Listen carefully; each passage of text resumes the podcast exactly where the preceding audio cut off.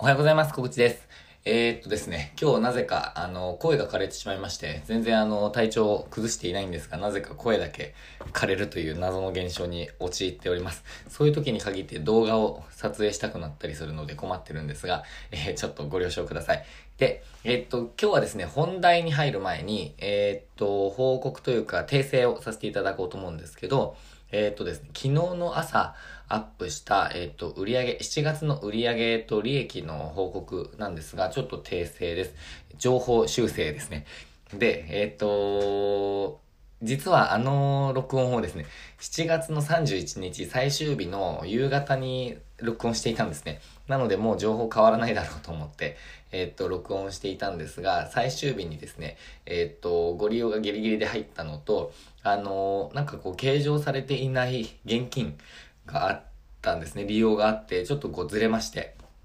え、っとですね、最終的に売上は20万1000円で、えー、まあ、ざっくりですけど、20万1000円で、利益は7万2000円になりました。えー、なので、私としてはですね、売上が20万円を超えたということと、えー、利益も7万円を超えることができたので、えー、非常に嬉しく思っています。えー、ですので、えっ、とですね、売上売上は、あの、6月と比べると1万5千円ぐらいのアップなんですが、えっと、利益、利益は9千円ぐらいプしましたね。えっと、なので7万円を超えることができたのがすごく私にとっては嬉しいです。ということで、その訂正の報告です。で、8月はですね、えっと、定期利用の方が、あの、約10万円、えー、ご利用いただいているので、まあ、と、2万円ですね、のご利用で黒字化するんですけど、えっ、と、まあ、その利益でやっぱり考えていきたいので、利益というか、あの前、先月比でやっぱりプラスを維持していきたいと思ってるので、まあ、ここ、なんか1店舗ではやっぱり10万円ぐらいが限界かなと思っています。なので、まあ、2店舗やって、えー、合計15万円ぐらいを目指そうかなと思ってます。まあ、バランスは、えー、レンタルスタジオ、えー、9万円か8万円、レンタルサロン、えー、6万円か7万円という感じで考えています。ということで、えー、報告は、報告というか訂正は以上です。で、今日はですね、何の話をさせていただきたいかと思ったかというと、データの取り扱いについてです。まあ、主にバックアップですね。えー、っとですね、パソコンで作業されてる方すごく多いと思うんですけれども、特にまあレンタルスペースって、えっ、と、まあ、インターネット、ホームページを、えっ、と、使ったりとか、あと写真を撮影したりとか、えー、あとは、ま、売り上げを、こう、管理したりとか、なんかいろいろ、パソコンをとにかく使う場面って多いと思うんですけれども、えっ、と、バックアップ、ちゃんとしてますか？で、私今日は、あの、すごく焦ったんですよ。あの、いつも使っている Mac が、えー、Mac を、まあ、なんか、ちょっと動き遅いなと思って再起動したんですよね。動きが遅いというか、ちょっと動きが変だったんですね。で、再起動したら、全然立ち上がらなくなってしまって、これはまずいぞと。で、えっとですね、まあ、そんな時に限ってですね、デスクトップを、あの、まあ、なんかちょっと細かい話ですけど iCloud っていうあの Apple のサービスがあってデスクトップも全部あのクラウド上に保存されるっていうし、まあ、サービスっていうかシステムがあるんですよ。でそれを私オフにしてたんですね。あのすごく、まあ、実際めんどくさくて。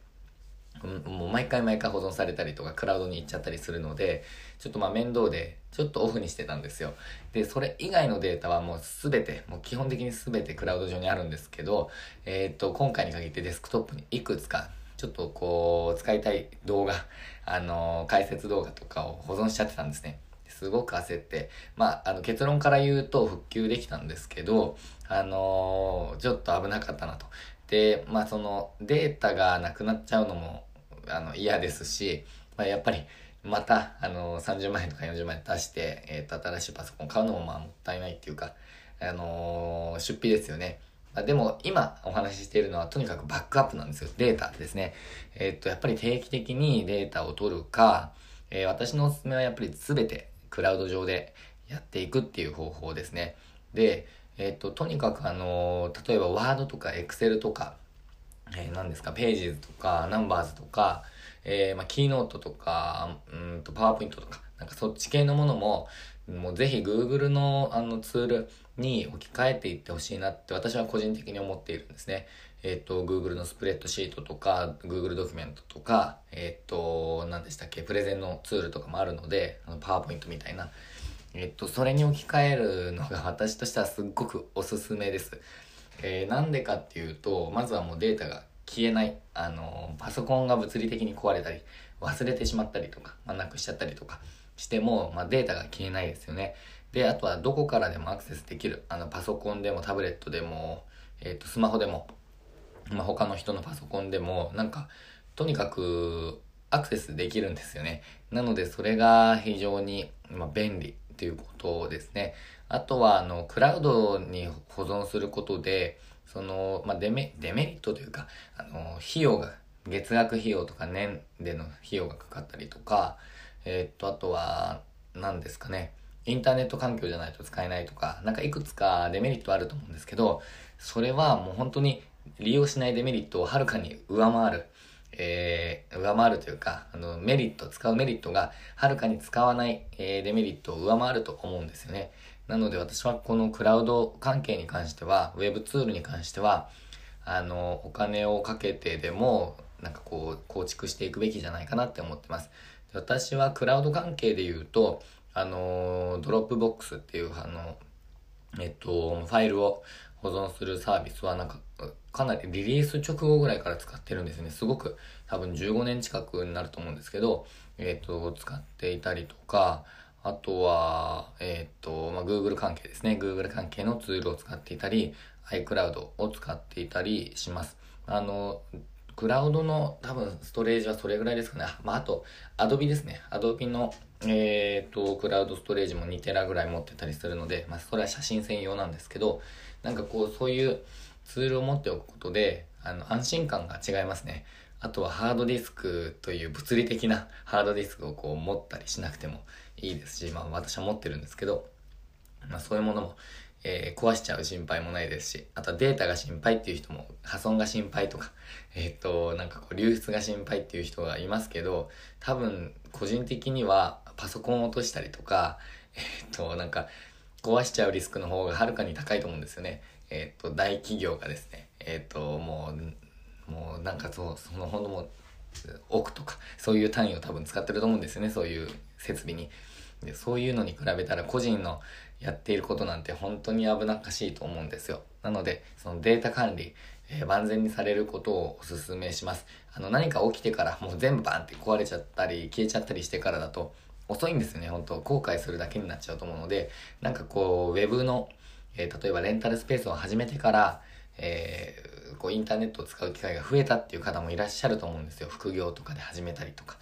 そういう方はぜひ、あの、ウェブツールを、その自分の、その仕事とか、生活にもぜひ、こう、使いこなせるようになって、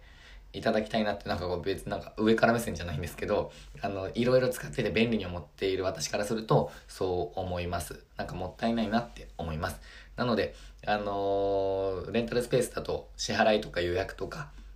えー、の管理に Web ツールすごく便利に使えますけど、それ以外にもたくさん、えっ、ー、と、便利なものがあるので、えー、まあ、精神的な安定のためにもバックアップ、えー、を使ったり、Web ツールを使ったりしてみてはいかがでしょうか。私がおすすめなのは、うんと、3つ挙げるとすれば、えー、まずは Google